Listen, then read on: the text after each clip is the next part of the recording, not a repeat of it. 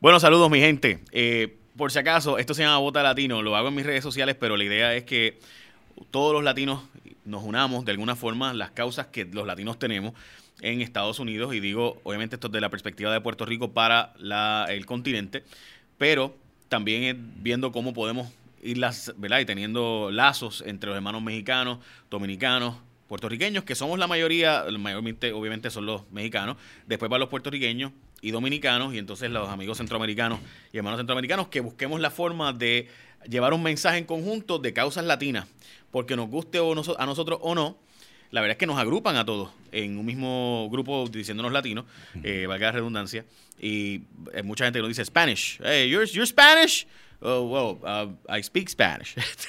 Así que tengo conmigo al profesor Carlos Dalmau. Saludos, Carlos. Gracias por invitarme y me alegro que estemos dándole continuidad a esta conversación de Vota Latino que se enfoca en los temas que están pasando en los Estados Unidos, qué pasa con Trump y cómo eso impacta a nuestras comunidades, a nuestra, a nuestra diáspora y también a Puerto Rico, por supuesto. Claro, obviamente. Y también Latinoamérica. O sea, a nosotros nos guste o no, Estados Unidos, de hecho, esta semana hubo una reunión de los eh, países caribeños, los jefes de, Estado de República Dominicana, Haití, Jamaica, Santa Lucía, Bahamas, con el presidente Trump para hablar de Venezuela. Entonces, uno ve cómo... Eh, dicen que es para hablar de Venezuela, pero realmente fue para hablar de China. Eh, y nosotros lo hablábamos en, el pasado capítulo de Bota Latino, nuestro pasado podcast, donde realmente pues la conversación fue, oye, cuando lleguen los chinos con esas inversiones para quedarse con el 5G, para invertir dinero en las represas de agua, para invertir dinero en, la, en las fuentes eléctricas, eh, de verdad, ¿qué están, ¿cuál es la estrategia de China detrás de eso? Bueno, pues lo que ha estado pasando en África, lo que está pasando hoy, precisamente hay una reunión eh, entre el presidente Macron eh, de Francia. Emmanuel Macron. exacto. y, Merkel, que es así no lo voy a decir en alemán porque no hay forma Angela Merkel. Exactamente. Así es como es. Y, y, Xi Jinping que está con ellos. O sea, están hablando hoy de inversiones eh, nuevamente y Estados Unidos ha estado tratando, el presidente Trump ha estado intentando evitar la penetración de Huawei, la compañía de teléfonos celulares y de, de tecnología, telecomunicaciones china. Eh, ha estado tratando de evitar que ellos sigan propagándose por todo por toda Europa, porque obviamente eh, Estados Unidos quiere quedarse ellos con eso. Entonces eh, los chinos dicen, no, no, nosotros te lo damos gratis, te lo financiamos por 30 años, no tienes que pagar nada, nosotros te, damos la infraestructura de, de para el 5G eh, y obviamente pues ellos quedarse con la nueva autopista de la, de la, del, comercio. De eso hablamos en el pasado podcast y lo traigo porque queremos darle un poco de continuidad a lo que ha estado pasando ahora el nuevo Donald Trump ya el viejo Donald Trump era el Donald Trump atribulado por la investigación de la atadura rusa y de cómo su campaña y su gente cercana estuvo atado a una empresa rusa eh, y cómo los rusos trataron de que fuera el presidente. Ahora el presidente Donald Trump tiene un gran momentum. Eh, los demócratas tienen un mal momentum, así que hay que decir eso. Pero antes, mi gente, esto que usted está viendo aquí, mírenlo aquí. Esto es Alto Grande. Y yo sé que típicamente tú sabes que Alto Grande tiene café, pero ahora también tienen un ron añejo inspirado en las montañas y sectores de cafetal de Puerto Rico, montañas que de hecho es el único que se añeja en la montaña puertorriqueña hoy día. Con su clima tropical aceleran el proceso de añejamiento y obviamente la delicada neblina le brinda la suavidad que lo caracteriza. Así que es sorprendentemente cremoso, acompañado por un armonioso balance entre las notas de azúcar morena, café y frutas secas, vanilla aromática, chocolate oscuro, suaves notas especiadas, tales como la canela, pimienta, obviamente insinuaciones de nuez moscada, madera cítrico y caramelo, todo eso en alto grande el ron. Es nuevo, pruébenlo, yo lo probé y Dalmau también, Dalmau, toma, te voy a dar uno, este, espérate. ¿Cómo no? Este, Oye, esto se ve, esto, es una elegancia. es elegante, ¿verdad? es, como que chulo. Sí, y, además ustedes le tienen unos hielos perfectos para eso. Bueno, este, gracias a nuestro auspiciador. Salud. Eh, mm. Hablemos de Donald Trump. Después del Mueller Report, no sabemos qué dice exactamente el Mueller Report, pero sí tenemos uno, un, resumen que salió en New York Times principalmente y también en Washington Post. Han estado lanzando datos importantes. Yo resumiría el asunto en tres cosas. Número uno, China tenía un interés real, digo, perdón, Rusia tenía un interés real en que el presidente Trump ganara a Trump. O sea, que no ganara a Hillary. Eh, sin duda ayudaron. Pero no hubo collusion. Colusión o una conspiración. O conspiración. Pero hay que decir algo. Explicar ese concepto legal es muy sencillo. pero desgraciadamente la gente no, no quizás no ve esto. Carlos, yo puedo crear un comité de acción política, un PAC o un super PAC, y yo no puedo comunicarme con ese super PAC o con ese PAC para coordinar una campaña política. Eso es ilegal. Si es una fuerza extranjera, es aún peor. Obviamente, eso Está ya- prohibido. ya es un delito. Eh, ¿Qué pasa? Que Rusia, el hecho de que Rusia quiera que gane Trump, pues eso es una decisión rusa. Que Donald Trump se reúna y llegue a un acuerdo con los rusos para un ayuda o un consentimiento mutuo, ese es un delito. Según Bob Mueller, eso no ocurrió. Así es. El informe, para que aquellos que no han estado pendientes del detalle, eh, tomó casi dos años en producirse eh, y una cantidad de recursos enorme y creó mucha especulación en Washington eh, de cuántas cabezas iban a rodar, incluyendo la posibilidad de que implicara al presidente directamente en esta conspiración con Rusia, porque no había ya duda de que el gobierno ruso y los sectores rusos habían interferido. Eso no quedaba duda. El informe que no es público y que por ley no es público porque es un informe que se le presenta al secretario de Justicia, Bob Barr, y Bob Barr decide qué divulga y qué no divulga. Porque puede haber ahí secretos de Estado, puede haber ahí implicaciones de otras investigaciones que él no quiere afectar. Pero él en su resumen concluye cuatro cosas y me gustaría plantearlas. Lo primero, no hubo conspiración de parte de Trump y su campaña con Rusia, en ese, en ese esfuerzo de Rusia de interferir en la campaña de Hillary.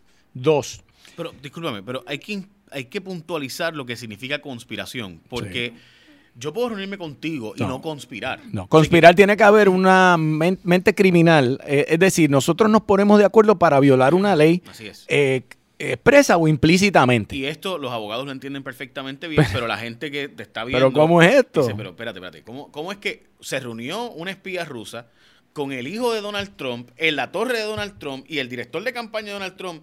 Se reunieron y ¿qué estaban hablando? De este lo, lo bonita que son los aves en Central Park. Sí, O sí, sea, sí, en serio. Pues no hay evidencia. Recuerden que en el sistema de derecho nuestro hay que presentar evidencia más allá de duda razonable para tú poder presentar un cargo. Y como Claro. fiscal especial, porque Claro. básicamente lo que estaba haciendo Mr. Mueller, tiene que buscar evidencia Sí. que pueda ser probada en un tribunal más allá de duda razonable. Sí, ahí no hubo duda de que hubo reuniones con Donald Trump Jr. Eh, toda la gente que, que ha hablado públicamente sobre esa persona dicen que no es el más agudo de los miembros del clan Trump. O sea, vamos a decir que, estás que, no, es, no es, vamos a decir que no es el más ágil mentalmente. Y de hecho, eh, Cohen en su, en su presentación pública ante el Senado dijo que Trump tenía instrucciones específicas de que Don, a Don no se le diera ninguna, a Don Jr., ninguna responsabilidad importante en esa campaña. Pero alguien quería verlo y el hombre se sentía importante, Para así que, que... la gente que no sepa, Michael Cohen era el abogado de Trump hasta los otros días, Sí. era su aliado, y, su y lo, y peló eh, eh, re- recientemente, Ya, ahora, en, en- después. Después de que fue acusado. Y bueno, ¿qué pasa? La segunda conclusión que Bob eh, William Barr, que es el secretario de Justicia, le comparte al, pueblo americano es, aquí no van a haber acusaciones adicionales. Eh, Mueller había ya acusado a unos cuantos. Inclusive había a Manafort, que fue director de la campaña, pero por unos delitos que no eran conspiración con Rusia, eran otros.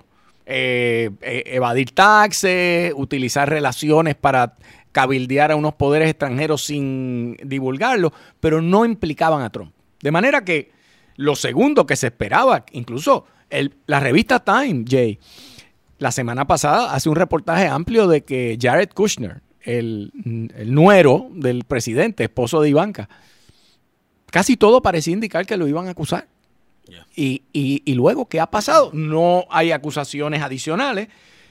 Y por último, eh, Bob Barr dice que específicamente el presidente queda exonerado de todo, eh, de todo delito con respecto a esta investigación. Y eso los demócratas están poniéndolo un, un signo de pregunta. Oye, pero espérate, tú te has tirado que está exonerado, pero nosotros no hemos visto ese informe.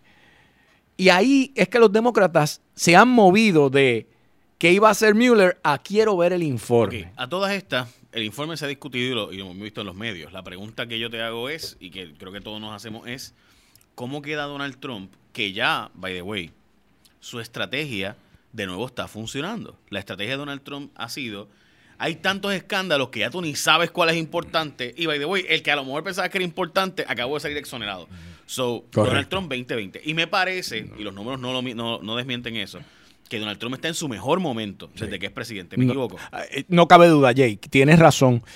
Trump, eh, ayer, en, frente a las cámaras, cuando salió el informe, y antier y ayer, cambió el tono totalmente sobre Mueller. Dijo que Mueller es un gran servidor público eh, le preguntaron cómo se siente y dijo que la nación americana es la nación, la mejor nación del mundo.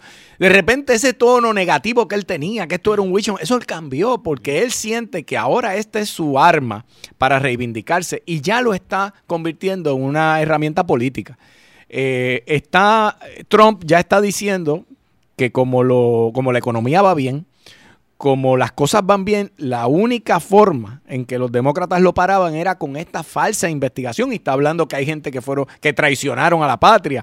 Así es que es interesante cómo él ha convertido esto eh, de una espada de Damocles que tenía sobre la cabeza y que mucha gente pensaba que iba a ser Watergate parte 2. Es decir, aquel tiempo en que Nixon tuvo que renunciar porque lo iban a, a sacar. Ahora Trump tiene a los demócratas a la defensiva. Pero, pero da, hombre, porque la, la frase clave me pareció a mí en todo esto era obstrucción a la justicia. Recuerda que muchas veces no es el delito cometido, sino el cómo te defendiste del asunto para encubrirlo. ¿Qué fue lo que le pasó a Clinton? Y qué fue lo que le pasó a Mr. Nixon. O sea, este, exacto. A Richard Nixon, ¿no? Eh, y Tricky Dick, como le dicen. Eh, que ahora parece un tipo de colegio, un pobre muchachito comparado con Trump, porque el, pobre, tú este, sabes. las grabaciones de, de, Richard Nixon son únicas. o sea, aquel que escucha escuchado un poco y ha leído un poco lo que pasaba en la época, era un mastermind, o sea, era un, era un genio. Y están en YouTube, para el que quiera verlo, vayan a YouTube y escuchen un, ratito cómo pensaba el presidente en aquel eh, tiempo. está hablando por si acaso de un presidente Nixon, que es el único presidente que ha renunciado en la historia, y renunció porque eh, si no lo iban a sacar. O sea, y ciertamente el Senado de los Estados Unidos tenía los votos para, para sacarlo, que era lo que hacía falta, y una vez tú tienes ya los votos en el Senado, pues se acabó el juego. Eh, hay que decir que fue la obstrucción a la justicia lo que tumbó a uno de los presidentes más poderosos de la historia, Mr. Nixon.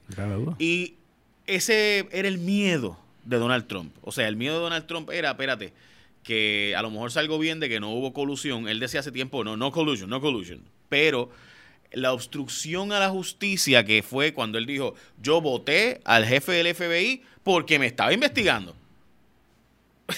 o sea, espérate. Wow, o sea, lo voté. Este, por esa investigación, esa, esa farsa investigación. No confío en él, lo votó a Comey. Y, correcto, y vota a Comey. Eh, y ahora, pues, resulta que eh, Mueller dice que tampoco lo exonera, pero no puede saber si hay evidencia de obstrucción a la justicia. O sea, Donald Trump salió súper. Salió bien. Salió bien y, sinceramente, eh, los más novatos demócratas todavía insisten en seguir con esto del impeachment, que hay mucha evidencia que no se ha discutido, los más veteranos como Schumer eh, dicen, yo lo que quiero es ver el informe. Yo quiero ver el informe completo. Vamos a divulgar el informe. Lo que te está dejando saber es, de seguro en ese informe habrán cosas comprometedoras, que a lo mejor no son un crimen, pero que siguen reflejando la clase de persona que es el presidente, lo inescrupuloso que es. Está bien, no es impeachment, pero esto ya se mueve en el campo político. Ciertamente el informe ha sido un bálsamo y un segundo aire para el presidente y lo cual le permite ahora inmediatamente reenfocarse en las partes de su plataforma que eran más controversiales. Fíjate que ahora se acaba de anunciar ayer que el Pentágono está disponiendo sobre un billón de dólares para la de fondo para la muralla. O sea, porque él ahora se va a envalentonar. Lamentablemente, este es otro tema que tendremos que tocar, Jay. Eso va a afectar a Puerto Rico. Y precisamente era el próximo tema. Eh, vamos a transicionar en el caso de los hermanos del sur, especialmente de Texas, de Houston. También tenemos muchos hermanos mexicanos allí. También sabemos que los latinos hispanos de Venezuela, Puerto Rico, eh, y también Cuba están en la Florida y sabemos que los fondos del desastre que implican a California también, que es un área no tan latina, pero esa área en específico, pero ciertamente tiene su comunidad latina. Se está debatiendo ahora mismo el enviar más dinero para las regiones de, víctimas de desastres naturales en el pasado año. Sin embargo, eh, en el caso de Puerto Rico, el presidente sale citado en Washington Post, gente muy cercana al presidente, diciendo eh, no more money, eh, no más chavitos para la isla. Y Carlos, pareciera ser que el presidente dice, bueno, yo puedo echar los, chavos para los cupones, o sea, los chavos para los dineros, eh, el dinero para los, el plan de asistencia nutricional, que en el caso de Puerto Rico le decimos los cupones, los food stamps, para aquellos que son de Estados Unidos. que eh, ya no son así, ya es una tarjeta. Ya es una tarjeta, correcto, ya es distinto. Pues esos food stamps, en el caso de Puerto Rico, pues ciertamente, eh, contrario a todos los estados, en los estados aumentan automáticamente, pasa un desastre. En el caso de Puerto Rico no es automático, requiere legislación. Y hubo legislación para la primera vez, pero ahora para la segunda vez se acabaron los fondos. Y el presidente había dicho que se oponía a que se dieran esos dineros adicionales. Ahora está diciendo, bueno, no me opongo una vez, pero para todo lo demás, ni un peso más, ni un dólar más. Así es, así es. Eh, la Casa Blanca emitió unas expresiones oponiéndose a 600 millones de dólares adicionales que le hubieran aplicado a Puerto Rico en cualquier otra circunstancia por motivo de la emergencia, pero que pues por la situación única de Puerto Rico, de ser un territorio, pues no le aplicaba. Y había que legislar. El problema es que ahora en el Senado se está considerando una asignación adicional de 13.4 billones de dólares para la recuperación no solamente de este desastre, sino también de los fuegos de California y demás. Y, y, la Casa Blanca está cabildeando en el Senado específicamente y está reseñado en varios medios, pero también me ha llegado por otra fuente que la Casa Blanca quiere sacar de ese dinero que le tocaría a Puerto Rico, mientras que los demócratas están luchando por que se incluya toda la ayuda que Puerto Rico necesita. Tener a un presidente como este en contra es una dificultad grande para el gobierno de Puerto Rico y para los puertorriqueños, por supuesto, porque está envalentonado y su delegación senatorial y en la Cámara, en la medida en que nos acerquemos a la campaña del 2020, se van a empezar a alinear y no van a atreverse a oponerse a Trump, porque Trump tiene amarrado el Partido Republicano. Tiene, en las encuestas tiene más del setenta y pico por ciento de su, de su partido con él. Así que el que se le enfrente. no tiene posibilidad. No tiene posibilidades y Trump ha demostrado eh, una cosa que está en sus libros y, mm, ojalá que la gente lo entienda. Trump cree en la venganza y lo ha dicho. Desde que era un hombre de negocios en Nueva York, de real estate, él decía que en los negocios tú tienes que ser vengativo. Que si alguien te da un golpe, tú le das dos golpes. En la política, cuando tú aplicas eso, pues, este, y eres el presidente de los Estados Unidos, oye, tiene consecuencias. Y yo siento que hay un espíritu vengativo contra Puerto Rico, eh, específicamente de Donald Trump. Mira, yo, yo, yo creo un poco eso. También otra cosa es que yo creo que Donald Trump está claro de que en el único estado donde los puertorriqueños tienen posibilidades reales de darle un golpe es la Florida. Y que los republicanos, aún después de todo eso, eh, salieron no mal en el, estado de la Florida, al revés, salieron mucho mal. Pero hay que decir que Rick Scott sí ayudó a Puerto Rico, que fue el candidato al Senado que ganó. Hay que decir que hay otro estado, que Puerto Rico, que es un swing state, que también es importante, que los puertorriqueños somos 400 mil allí que es el estado de Pensilvania. El issue es que ahí no hay una comunidad organizada puertorriqueña, como sí existen ya muchos grupos en, en, la Florida. Así que veremos a ver por dónde va eso, porque ciertamente en esos dos estados hay poder político. Estamos hablando de 49 votos del colegio electoral. Hay poder político. Eh, o sea que hay mucho poder político. Hay poder político y en la medida en que, yo créanme ustedes, en la medida en que los hermanos latinos y los puertorriqueños le manden el mensaje a los senadores y a Rick Scott que esto no es aceptable, él le llamará a su amigo y le dirá, mira, una cosa es los temas de estadidad y otros temas de estatus, otra cosa es que la gente allí, todavía, aquí hay puertorriqueños que no han salido realmente del estado de crisis. Y hay que decir que, desgraciadamente, muchos de los puertorriqueños que han estado dejando de prestarle la atención que tuvo después de huracán, también se han sentido chasqueados por el asunto de que el gobierno local ha sido incapaz, ineficiente y sobre todo eh, la corrupción, de los rumores de corrupción tras Whitefish, eh, haya sido cierta o no, esto no lo voy a discutir ahora, ¿no? Pero hay tantos rumores y tanta cuestión de corrupción, lo que salió de Noel Samot recientemente, que es el coordinador que se nombró para Puerto Rico para ayudar a revitalizar a Puerto Rico y resultó pues que se va diciendo, mira, aquí lo que hay una corrupción de madre, aunque no aunque después echó para atrás. Sí, sí, pero hay cosas inexplicables que sinceramente le dan carne le dan alimento a la mentalidad paranoica, a la mentalidad paranoica de Trump. Y Trump lleva diciendo eso mucho tiempo y se lo ha dicho al gobernador. Le ha dicho, tú eres muy listo. Tú me quieres decir que todo lo que pasó aquí fue por el huracán, pero ustedes llevaban tiempo con mil problemas, no me echen la culpa. O sea, Trump tiene una mentalidad francamente paranoica y vengativa y ha sido muy difícil. Yo en eso no quisiera estar en los zapatos del gobernador que yo creo que trató de torearlo desde el principio y ser amigo de él y tirarse selfies. Y ahora no sabe qué hacer, porque después de toda esa chulería y ese romanticismo, lo están tratando como el, el mat de la entrada de la casa, la realidad. De, acuerdo, y también tengo que decirte, y voy a ir a lo próximo, que eh, uno de los aliados de Puerto Rico más fuerte, obviamente es puertorriqueño, además que es del Bronx, eh, anuncia su retiro. Eh, y eso me parece que tiene una repercusión enorme para fines del grupo latinos. Hay que decir que uno de los posibles, casi todos los que están anunciando como posibles sustitutos son latinos también, o dominicanos o puertorriqueños, eh, incluso, incluso su hijo, pero José Serrano anuncia que a su retiro no va a volver a aspirar, va a terminar este término, porque tiene Parkinson. Eh, estamos hablando de José Serrano, que es el decano de la delegación hispana, no puertorriqueña solamente, estamos hablando del hispano con más tiempo allí, ahora mismo, desde el 1990 está en el Congreso electo y anuncia que se va y además es el eh, jefe del subcomité, un subcomité importante, que es uno de esos subcomités que tiene que ver mucho con asuntos de dinero, by the way, también tiene que ver con asuntos de justicia y Mr. President Donald Trump, que pudiera haber, eh, ¿verdad? Pero ciertamente no es poca cosa que el hombre que se aseguraba en el comité de asignaciones que es donde se reparte el presupuesto de los Estados Unidos, que hubiera dinero para causas latinas, causas civiles, causas puertorriqueñas. Sí, no cabe duda, Jay. Eh, recibimos con cierta tristeza la noticia de la condición de Parkinson de José Serrano. no muy querido por los hermanos cubanos. No, por eso hay que hablar. Eh, eh, Serrano es una persona. Adorado en Puerto Rico, los cubanos. Serrano es una persona de, de unas convicciones muy claras y, aquí en Puerto Rico es una figura que la ven de una manera y como que borran la otra parte. Por ejemplo, para darte un ejemplo, siempre ha sido crítico de la relación política actual de Puerto Rico con Estados Unidos.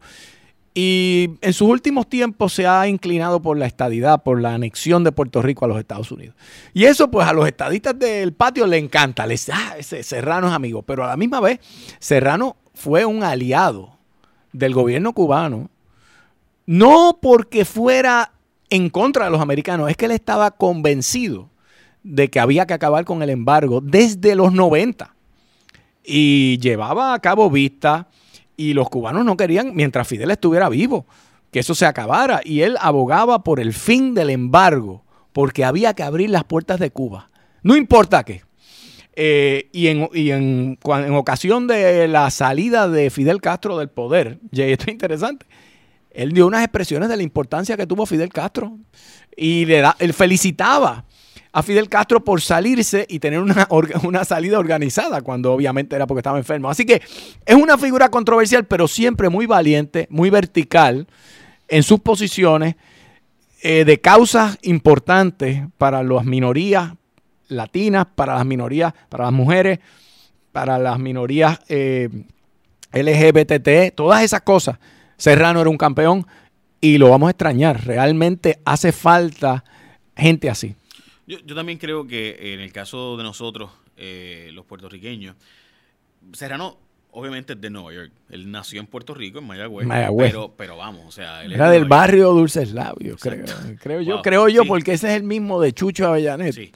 Este, y me parece que hay que decir que Serrano no fue solo un campeón del tema de Puerto Rico, y yo creo que el tiempo le da razón con sus posiciones sobre Cuba. Eh, o sea, el abrir, eh, la posibilidad de abrirse a Cuba, yo no creo, y esta es mi opinión, O sea, yo no solo voy a hablar con mis amigos, nada más. Correcto. Uno tiene que hablar con la gente con la que uno no está de acuerdo. Correcto. Eh, a veces con los amigos es y uno pelea, si no pregúntele a Edgardo que está por ahí. Este, guarde. Este, Pero si pelea es porque son verdaderos amigos. Exacto. Cuando todo es medio, somos Sí, buena gente, pero no- como que no hay, no hay apertura, no hay sinceridad, ¿verdad? Este- Porque no podemos estar de acuerdo en todo, no puede, es posible. Nada, yo, yo creo que no solo lo vamos a extrañar, sino que estamos un poco en deuda. Y yo creo que por, mucha gente no sabe Sí, sí. todo lo que hizo Serrano después de Huracán, por ejemplo.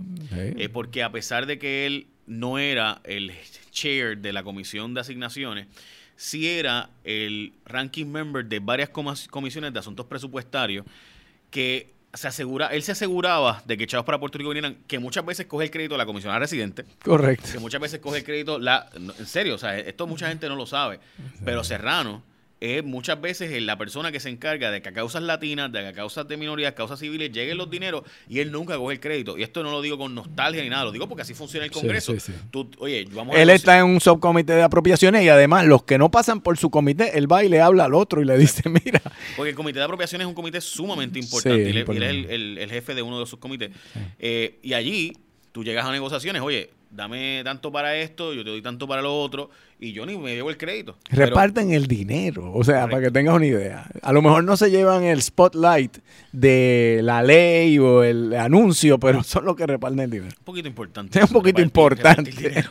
Ok, eh, por último, hay unas cuantas cosas que quería tocar. Sí. Eh, me parece que, que esto del presidente no querer darle dinero adicionales a Puerto Rico me lleva a una lucha diplomática que está ocurriendo eh, simultáneamente en México y asuntos de dinero. Pero no necesariamente Eso actuales, sino dineros que llevan congelados desde el 1492. Eso no sé. está- eso está interesantísimo. Yo creo que te refieres a, a la carta. que mira eh, López Obrador que es presidente de México es un es una figura bien interesante de la política porque no bueno como que Morena no Eh, eh, es única o sea, no, Sí, no- sí, sí. no había existido un presidente eh, más allá del PRI y el PAN que en México que tú puedas que tú pudieras ni siquiera mencionar la posibilidad o sea hace 10 años quién hubiera pensado jamás que esto hubiera ocurrido, ¿no? De hecho, es la tercera vez que él aspira, así que hace 12 años no tenía posibilidades y lo demostró, ¿verdad?, electoralmente. Eh, así que llegó el momento de ganar un presidente nuevo y ahora envía una carta de esas que tú te quedas como que, ok, ¿qué es lo que hay aquí detrás?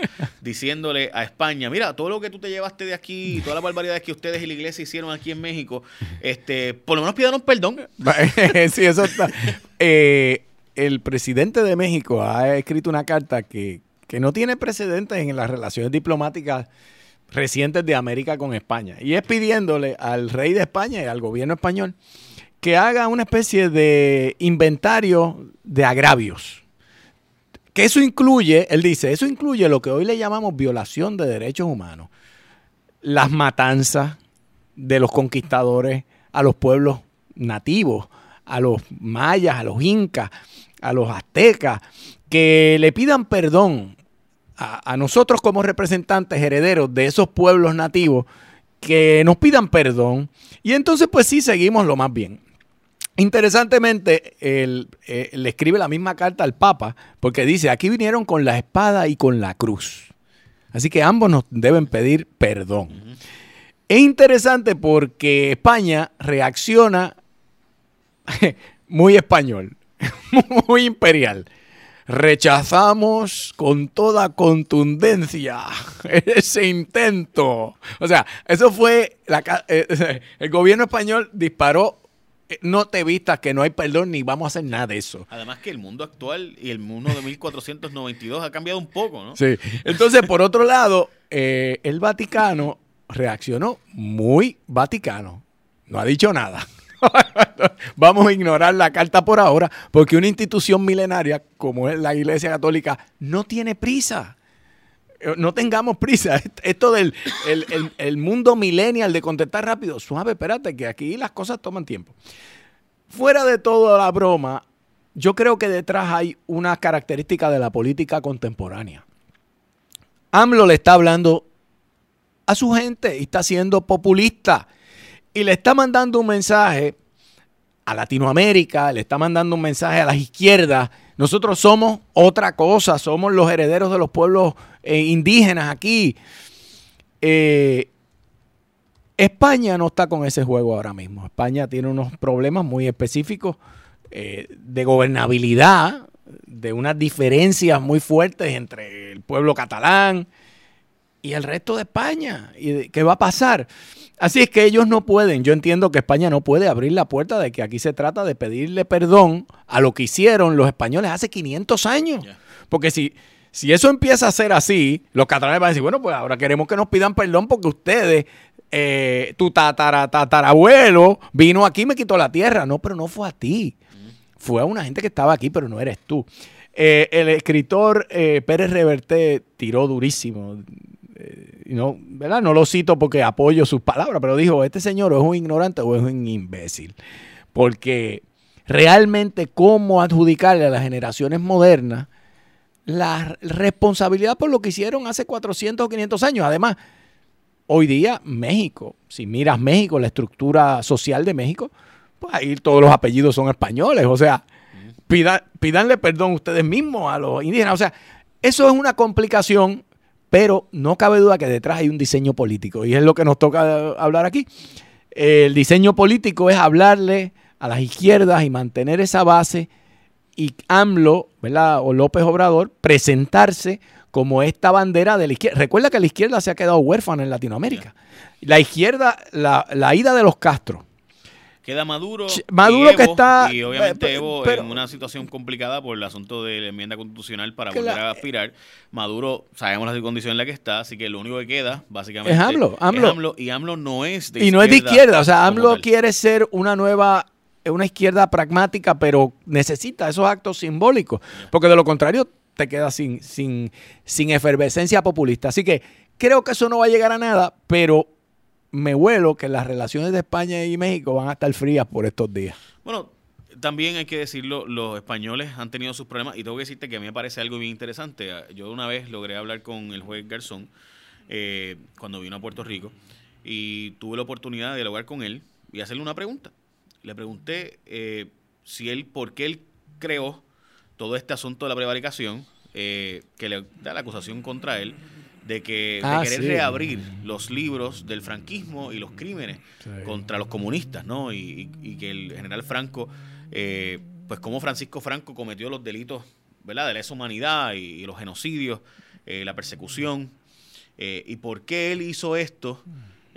Cuando llega un momento en la vida en que si todos miráramos para atrás, pues entonces nos quedaríamos básicamente todos teniendo que volver los lugares donde vivimos porque ninguno es original. Eh, y él me dijo, yo le dije, ¿usted no cree que, yo le pregunté, mi pregunta concreta fue, ¿usted no cree que hay que pasar la página? Y él me dijo, sí, pero antes hay que leerla. Eh, y obviamente España está pasando por eso en este momento. Eh, la historia de España siempre va a perseguirle, mm. porque sin duda la atrocidad que se cometió en la América, en las Américas, porque no fue no solo en el sur, también fue en el norte, porque hoy día lo que consideramos América del Norte en un momento fue parte del sur. Bueno, claro, y, y España tuvo a Florida y tuvo a todo lo que es California. México, por eso o sea, el norte de México, eso me refería con el sur, que se le considera todavía América del Norte. O sea, digamos que España tuvo por lo menos en territorio casi un tercio de lo que es los Estados Unidos hoy día, quizás más. Y, especialmente unas partes que, hoy, que hoy día son económicamente eh, brutales, o sea, económicamente solventes, mientras que, ¿verdad? En aquella época no eran tan atractivas necesariamente, más allá de, la, de Texas. España perdió la guerra de independencia, así que esa no tuvo chance. Quizás más triste estuvo Francia, que vendió a Luisiana por una bagatela. y, y entonces, pues imagínate lo que era el territorio de Luisiana. Bueno, nosotros se nos ha acabado el tiempo. En síntesis, hoy discutimos el asunto de cómo Donald Trump se fortalece para el 2020, cómo realmente se, eh, se vislumbra una posibilidad mucho más fuerte y sus números dentro del Partido Republicano son sumamente sólidos.